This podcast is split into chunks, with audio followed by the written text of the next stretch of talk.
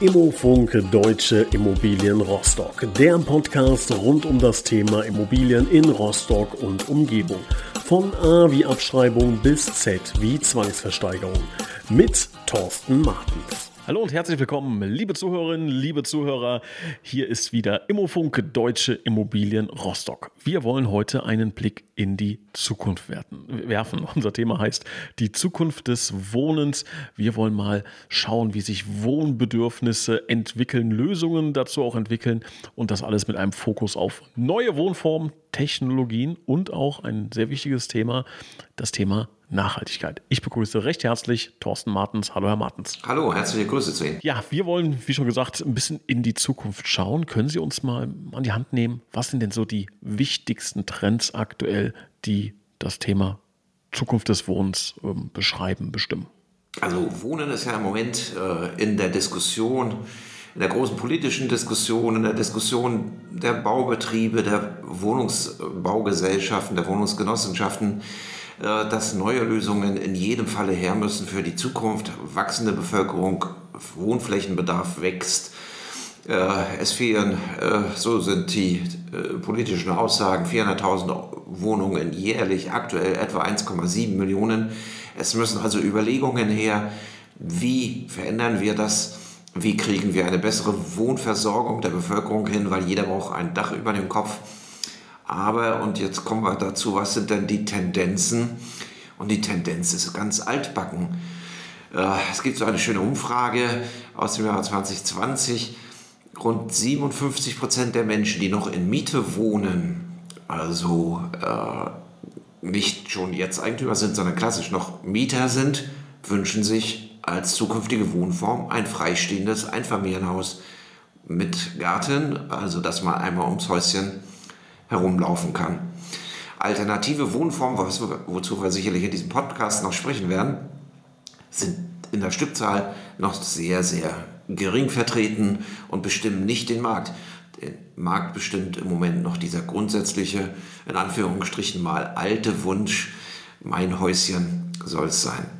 Da werden leider viele Menschen äh, ja enttäuscht äh, ihr Leben äh, durchschreiten, denn wenn 57 Prozent aller Menschen, die zur Miete wohnen, sich ein freistehendes Einfamilienhaus wünschen, da reicht der Platz, glaube ich, gar nicht aus, oder? Da reicht der Platz nicht aus, da reichen die Kapazitäten nicht aus äh, an Baumaterial, an Bauwirtschaft und so weiter. Also das ist sicherlich so nicht umzusetzen, ganz unabhängig davon, wie viel Geld man dafür benötigen würde, auch jeder Einzelne.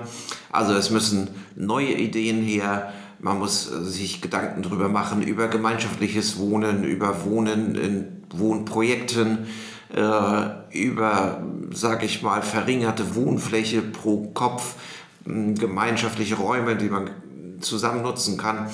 Sowas ist im Entstehen schon über viele Jahre im Entstehen und es gibt in vielen großen Städten Musterprojekte, wo dieses oder jenes schon mal realisiert worden ist. Aber es setzt sich schwer und langsam nur durch.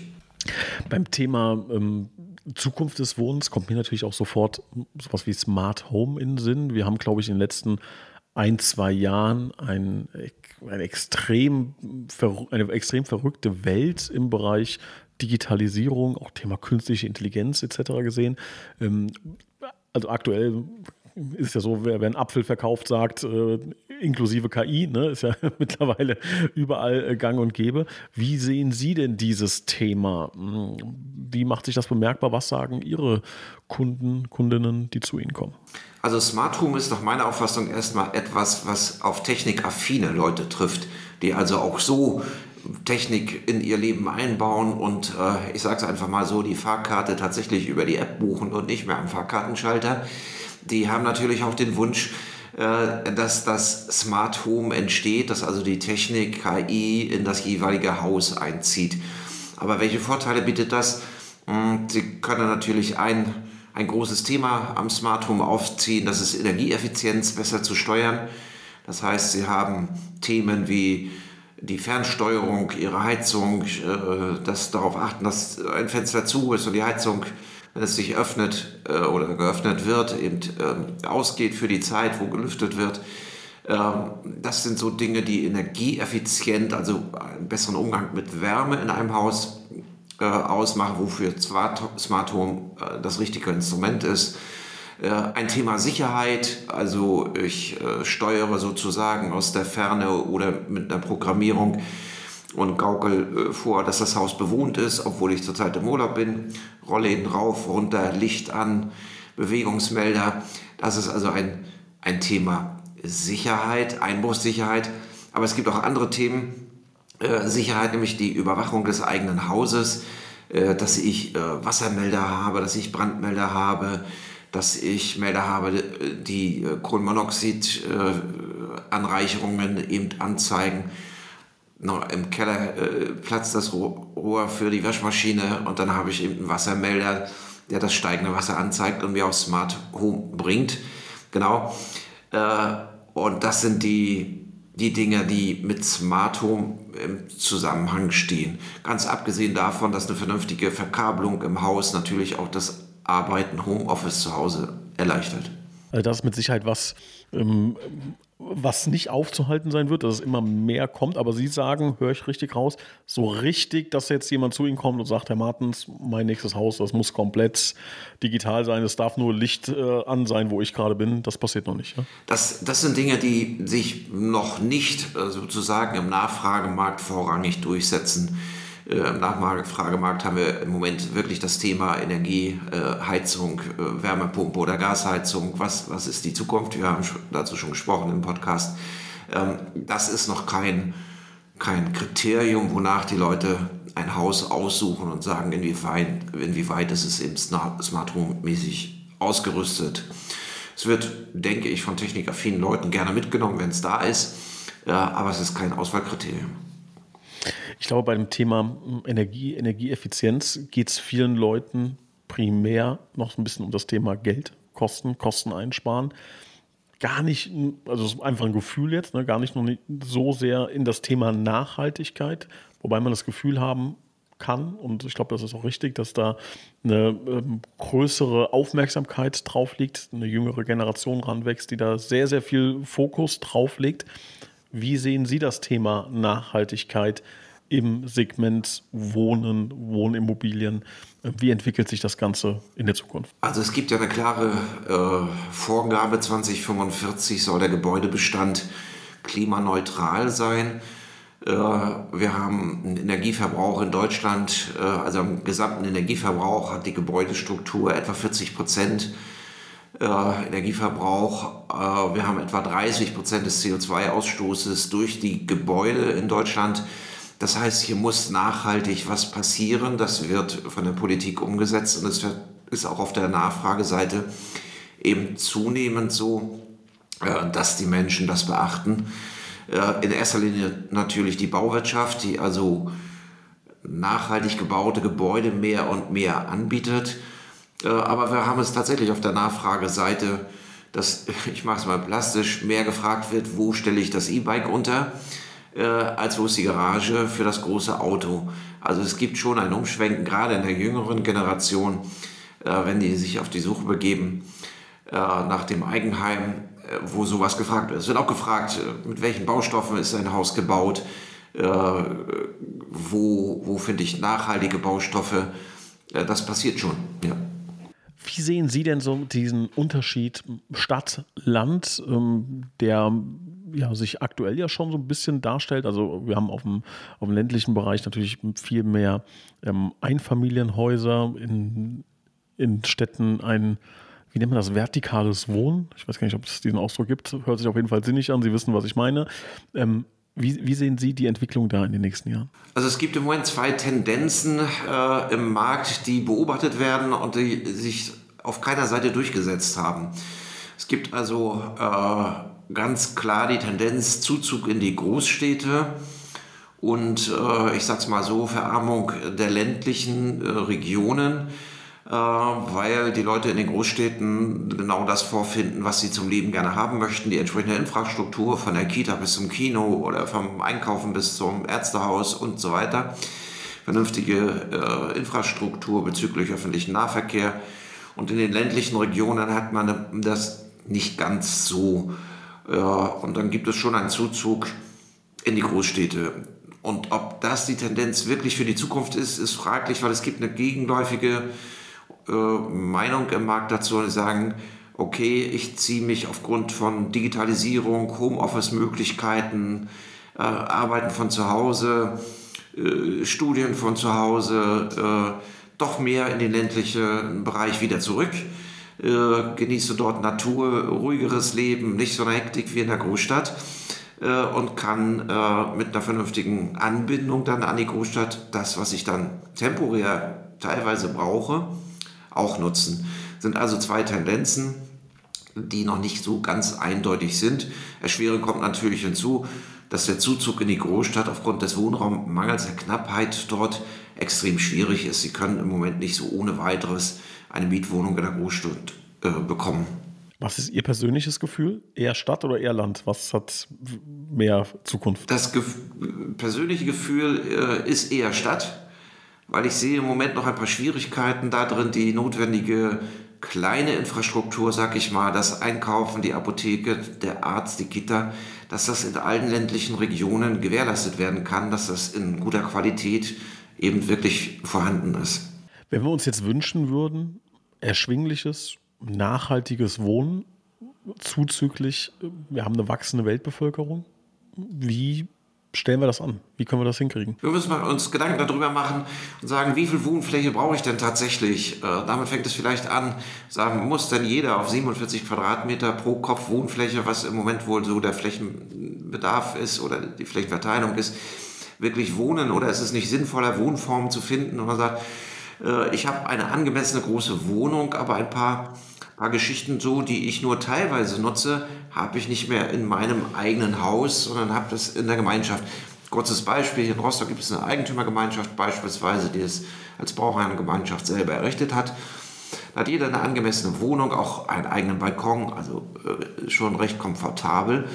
Aber es gibt auch zum Beispiel einen, einen Bereich, eine, sag ich mal, halbe Wohnung, einfach ein, ein großes Zimmer mit einer Pantry, dazu nochmal ein Duschbad und dieser Raum oder diese halbe Wohnung wird eben von, von der Gemeinschaft nach Absprache genutzt, wenn man sagt, ich habe mal eine Familienfeier und habe 20 Leute zu Besuch und die kriege ich halt in mein Wohnzimmer nicht unter und kann dann diesen Raum nutzen. Ich kann auch mal zwei, drei Gäste dort äh, auf einem Gästebett übernachten lassen, äh, weil die sich auch autark versorgen können. Ähm, das ist so eine Geschichte. In dem gleichen Objekt gibt es äh, wunderbare Dachterrassenmöglichkeit, äh, wo alle Bewohner oben auf der Dachterrasse sich aufhalten können, sich auch dort separieren können. Äh, ist eine Geschichte. Im Keller äh, vernünftige Tiefgarage, jeder hat seinen Stellplatz, aber es gibt dann einen Gemeinschaftsraum, eine gemeinschaftliche Werkstatt mit Werkbank und den zugehörigen Geräten wo jeder, der was zu werkeln hat, sagt, okay, äh, da, da gehe ich heute oder morgen Nachmittag mal runter. Und es muss nicht mehr jeder eine Werkstatt haben. Also wir haben hier kein, kein kommunenhaftes Wohnen, wo alle im gleichen Wohnzimmer sind, sozusagen, aber ein paar Gemeinschaftsräume, die man nur temporär selber braucht, sind so zum Beispiel verteilt. Das ist schon mal nach meiner Auffassung eine richtige Entwicklung. Wo ein Flächenverbrauch ein bisschen reduziert wird und der Komfort und die Qualität des Wohnens aber nicht verloren geht. Finde find ich, find ich sehr spannend. Also hat mich, hat mich erreicht und abgeholt. So ein bisschen dieser Gedanke wie beim Autofahren, ne? dass irgendwie 10.000 Leute im Stau stehen, alle wollen in die gleiche Richtung und jeder hat irgendwie drei, vier Plätze frei. Ähm, da gab's ja, gibt es ja seit Jahrzehnten den Versuch, irgendwie Fahrgemeinschaften zu organisieren. Warum nicht auch ähm, so ja, kreativere Wohngemeinschaften. Also es geht jetzt natürlich nicht darum, dass irgendwie einer aus der Frühschicht einer aus der Spätschicht sich ein Schlafzimmer teilen, ne, damit es perfekt effizient genutzt ist. Aber das äh, macht Sinn, verstehe ich und finde ich sehr spannend. Würde gerne nochmal auf das Thema ähm, Homeoffice ähm, zurückkommen, weil ähm, man sieht eine klare Tendenz in diese Richtung und ich persönlich glaube schwer daran, dass in 20, 30 Jahren ein Großteil der Menschen so eine kleine Ich-AG sind, also quasi so eine Art Tagelöhner und ähm, das mag ein bisschen kryptisch jetzt sein, aber es ist mein, meine Philosophie, dass wir nicht mehr dieses ganz klassische Angestelltenverhältnis sehen werden. Ähm, getrieben auch dadurch, dass es immer mehr Homeoffice gibt. Ähm, Sehen Sie da jetzt schon bei Ihnen äh, Tendenzen in den Gesprächen, dass die Leute explizit das erwähnen und sagen, ach, ich muss ja gar nicht zur Arbeit fahren, ich habe keinen Arbeitsweg. Ähm, wie ist das bei Ihnen? Also ich denke immer, das Homeoffice oder der Heimarbeitsplatz, wie wir früher gesagt haben, ist ja kein neues Thema. Es gab ja schon immer Berufsgruppen, die viel auch zu Hause am Schreibtisch gearbeitet haben. Denken Sie an Lehrer, denken Sie an Ärzte, äh, an Anwälte, Juristen oder wie auch immer. Es gibt immer einen ganz Teil Menschen, die schon zu Hause am Schreibtisch einiges zu ihrem Job erledigt haben, trotzdem noch in ihren Job gefahren sind ähm, und sich nicht ganz dahin verlagert haben ins eigene Arbeitszimmer zu Hause.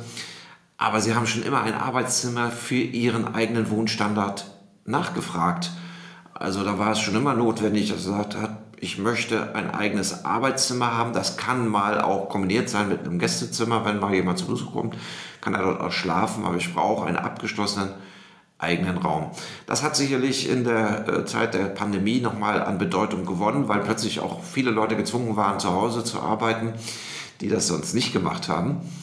Äh, und es gibt aber, äh, weil wir heute von Tendenzen reden, natürlich auch hier zwei Richtungen. Teilweise wird es gefördert, teilweise wird es aber auch schon wieder zurückgeschraubt. Also bestimmte Berufsgruppen haben schon immer und fragen auch aktuell das Eigenheim, die Eigentumswohnung an und sagen, ich brauche ein eigenes Arbeitszimmer. Also bei zwei Kindern brauche ich ein Sechszimmerhaus. Äh, das ist unbenommen da. Aber ich bin nicht ganz so sicher, ob das tatsächlich die Zukunft ist, das einsame Arbeiten äh, äh, zu Hause. Irgendwie, also wenn ich darüber nachdenke, über die Zukunft des Wohnens, ne, ähm, ich finde, dass wir sehr viele verschiedene Strömungen haben, die extrem schwer sind, ähm, zu einer Lösung zu gießen. Also auf der einen Seite, wir haben über das Thema Smart Home gesprochen, wir haben über das Thema Nachhaltigkeit gesprochen, äh, wir haben über das Thema wachsende Be äh, Weltbevölkerung gesprochen. Ähm, alle tendieren so ein bisschen oder viele tendieren Richtung Stadt, wünschen sich aber ein, äh, ein freiliegendes äh, oder freistehendes Einfamilienhaus. Jetzt kommt ja noch ein weiterer Punkt dazu und das ist unsere Gesellschaft wird immer älter. Ne? Gerade in Deutschland haben wir einfach einen demografischen Wandel das beeinflusst das ganze Thema ja auch nochmal in eine ganz andere Richtung. Macht ja keinen Sinn, jetzt nur Smart Home Häuser zu bauen, die alle über äh, hochgradige Programmierkenntnisse be, äh, benötigt werden, um, um überhaupt die Eingangstür zu öffnen. Macht natürlich keinen Sinn, wenn dann ähm, ja, wir, eine, eine Veralterung äh, quasi bei uns haben. Wie, wie, nehmen, wie nehmen Sie das wahr? Ähm, wie sieht da die Rolle aus? Also die Veralterung der Gesellschaft, die demografische Entwicklung geht ja in alle Lebensbereiche hinein, natürlich auch in das Wohnen. Trotzdem ist das, wie wohne ich, eine, eine ganz individuelle Entscheidung. Ich glaube, ähm, dass auch der, der ältere Mensch, der älter werdende Mensch, der möchte zu Hause bleiben. Da gibt es ja so Sprüche wie, alte Bäume verpflanzt man nicht oder wenn sie mit dem Älteren äh, sprechen, der dann sagt, also ich bleibe so lange hier, äh, mich trägt man hier mit den Füßen zuerst hinaus. Ähm, da weiß ich nicht, ob das Erfordernis äh, im Verständnis der Menschen schon so weit ist, dass man sagt, okay, ich kümmere mich im Alter um tatsächlich eine ganz andere Wohnform. Ich will das nochmal mit zwei Zahlen vielleicht so ein bisschen untermauern, um die, die Größenverhältnisse herzukriegen. Was ist das in Anführungsstrichen normale Wohnen und was sind eben alternative Wohnformen? Also gemeinschaftliches Wohnen in Deutschland, also wo ich tatsächlich gemeinsame Wohnzimmer habe oder eine Gemeinschaftsküche mit drin oder so, macht nur ungefähr 1,5 Prozent des Wohnens aus, solche Projekte.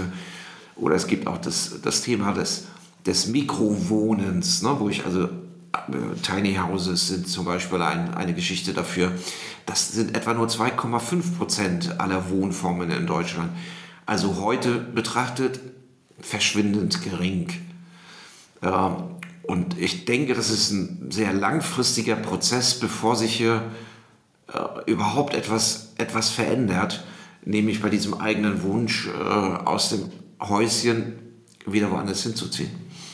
Ja, 2,5 äh, Prozent Tiny House finde ich, find ich einen spannenden, äh, eine spannende Zahl. Die Frage ist natürlich, wie das jetzt zum Beispiel vor fünf Jahren war. Ne? Wenn vor fünf Jahren 0,5 Prozent war, dann ist 2,5 Prozent natürlich ein Brett. Also das ist immer eine Frage der, der, der Perspektive. Ja, ist jetzt eine Erhebung, die aus dem Jahr 2020 ist. Äh, vorherige Zahlen liegen mir dazu nicht vor. Ja, aber es zeigt im Moment, also in der Momentaufnahme, die, die, die Bedeutung eben, äh, die davon ausgeht. Ne? Und äh, für uns im praktischen Leben ist es eben so, nein, es ist nicht so, dass alle älteren Menschen äh, als erstes in die Hände klatschen mit Renten beginnen und sagen, jetzt verkaufen wir unser Haus und äh, orientieren uns in eine Wohngemeinschaft. Also das ist doch sehr, sehr selten. Meistens kommt der, der Zwang durch die Gesundheit äh, zur Veränderung. Mhm. Ich, mir, mir fällt da eine, eine, Songzeile ein eines deutschen Kabarettisten Reinhard Krebe, der, ich versuche ihn äh, originalgetreu zu zitieren, der über, ich glaube, die Generation der Eltern geschrieben hat, wir werden ihre Häuser erben, aber keine neuen bauen. Ähm, wo ja viel Wahrheit äh, drin steckt. Also ne, es wird höchstwahrscheinlich äh, nie wieder eine Generation geben, ähm, die so viele Häuser gebaut hat wie die Generation in den 50er, 60er, 70er, auch 80er Jahren. Ähm, die Tendenz geht ja ganz klar in eine andere Richtung, dass da auch ja, häufig nicht das Geld vielleicht auch da ist, um sich ein, ein Eigenheim zu bauen. Ähm, wie interpretieren Sie das denn, dass wir ähm, ja auch da in eine interessante Situation reingeraten, dass ältere Häuser vererbt werden, ähm, aber Neubau im Grunde stark reduziert wird und, und rückläufig ist. Also ich, ich habe da eine gegenteilige Auffassung dazu ähm, und würde das über das Lebensalter der Generationen im Moment mal versuchen zu begründen. Also wir haben ja die Situation, dass mal angenommen die Elterngeneration ein Haus gebaut hat und man ist jetzt als Kind unterwegs und ist Anfang 30, Mitte 30 und schaut sich um nach dem Eigenheim für die neu entstehende Familie sozusagen. Und jetzt stoßen sie auf die Eltern, die sind zu diesem Zeitpunkt vielleicht 60, 65, sind aber rüstig im Unterschied zu vielleicht vorhergehenden Generationen die geben ihr Eigenheim zu diesem Zeitpunkt mit 60, 65 Jahren noch nicht auf. Die bleiben 70, 75, also bis zu diesem Lebensalter dort und verändern sich vielleicht auch erst viel später noch aus dem Eigenheim weg. Wir haben also dann die Situation, dass die junge Familie das Elternhaus noch gar nicht übernehmen kann, weil die Eltern dort noch wohnen und sich eben nach dem eigenen Haus umschaut, natürlich im Gebrauchtimmobilienmarkt und dort vielleicht eins kauft oder auch eben Neubau. Also die Generation Eltern und Kinder haben über, denke ich mal, 10, 15 Jahre parallel jeweils ein Eigenheim. Erst die nächste Generation, wenn sozusagen die eben besprochene Kindergeneration selber Kinder in die Welt gesetzt hat, könnte die vielleicht von Oma und Opa das Häuschen übernehmen. Äh, das ist dem geschuldet, dass eben die, die Elterngeneration länger lebt, gesünder lebt und ihr Eigenheim länger nutzt. Ja, macht Sinn, was, was, was Sie sagen. Ähm, ich würde noch gerne über das Thema ähm, Staat sprechen. Ganz, ganz großes, mächtiges Wort. Äh, da haben wir ja, sagen wir mal, eine Tendenz auch dahingehend, dass es Unterstützung im Bereich äh, Energieeffizienz gibt oder zumindest Gedanken, Diskussionen darüber, will das nicht werten, sondern einfach nur eine Beobachtung ähm, jetzt hier äußern. Ähm, zumindest kommt es mir so vor, vielleicht weil ich mich aktiver mit dem Thema beschäftige in den letzten Jahren, aber dass es zumindest da Diskussionen gibt über Förderungen, aber auch über Vorgaben, Vorschriften, woran muss sich gehalten werden. Ähm, wie sehen Sie denn diese Tendenz? Sie sind wesentlich länger im Immobiliensektor tätig als sich. Äh, fällt Ihnen das auch auf? Und wenn ja, wo kann es hingehen?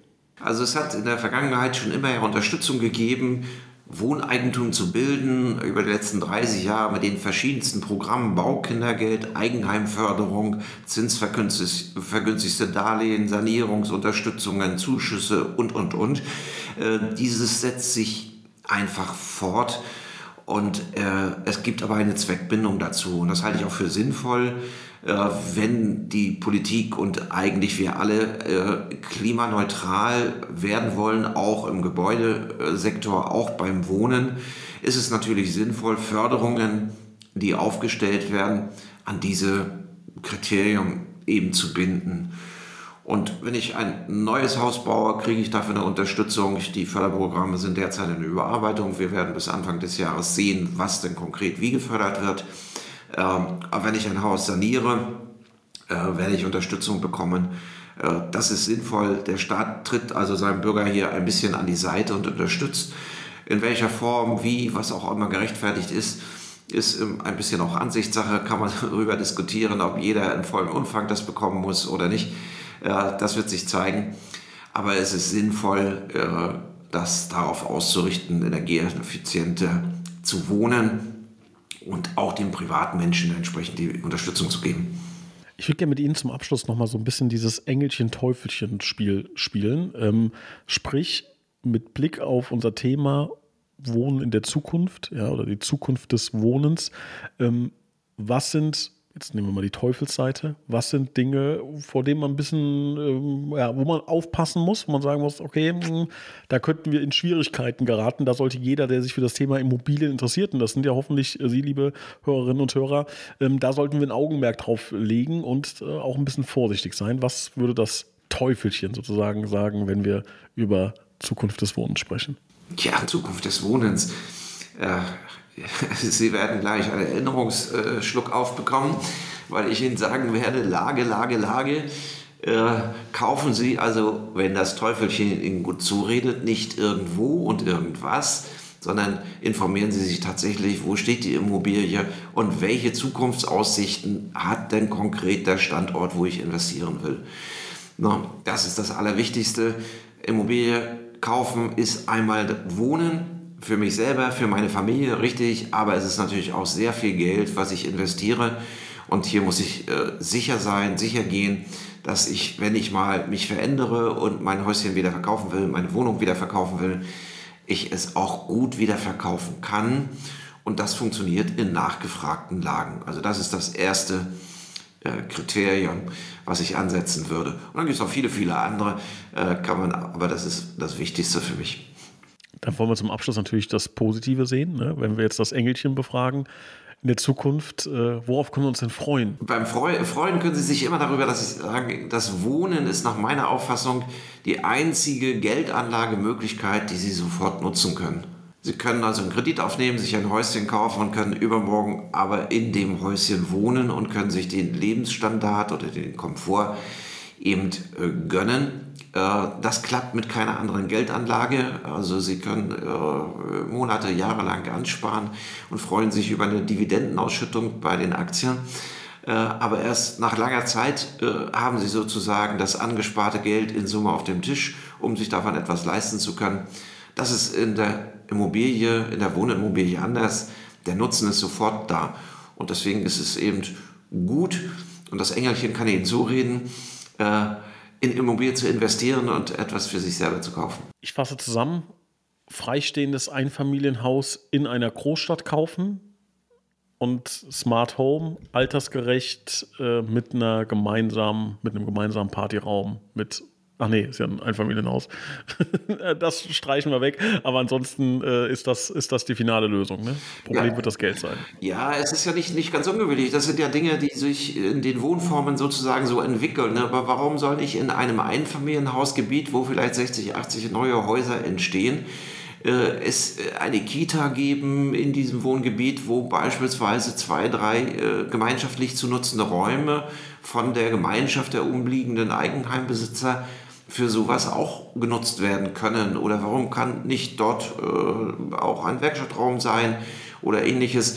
Ich glaube, dass, dass über sowas muss man nachdenken. Richtig ist, heutzutage ist es noch nicht vordergründig da, es ist stückzahlmäßig, wir haben es an den Prozentzahlen gesehen, ziemlich wenig. Aber das sind Dinge, die überlegt werden müssen, die zukünftige Wohnform auszeichnen müssen, damit einfach der Flächenverbrauch ein bisschen zurückgeht. Herr Martens, haben wir ein wichtiges Thema vergessen oder einen wichtigen Punkt? Dann wäre jetzt der richtige Zeitpunkt. Erinnern müssen wir doch mal an energieeffizient. Wir haben eben den Rundumschlag gemacht, was alles da sein sollte. Energieeffizient, barrierefrei für ältere Menschen ist auch ein Thema. Äh, da kann man noch mal extra zu sprechen. Aber das sind Dinge, die dann auch noch dazugehören. Aber in erster Linie sollen Sie, wenn Sie ein Häuschen kaufen, sich ja selber darin wohlfühlen und Ihre eigenen Ansprüche ans Wohnen umsetzen. Das hört sich nach einem Plan an. Herr Martens, ich hoffe, wir konnten unseren Hörerinnen und Hörern den einen oder anderen Hinweis geben ähm, oder Gedanken einpflanzen, wie die Zukunft des Wohnens aussehen könnte. Glaskugel haben wir natürlich nicht, aber was wir haben, beziehungsweise nicht ich, sondern Sie, ist jede Menge Erfahrung in diesem Segment. Und deshalb bedanke ich mich, dass Sie das mit uns geteilt haben. Ich sage Dankeschön und bis zum nächsten Mal. Vielen Dank, alles Gute für Sie. Bis bald. Tschüss. Tschüss.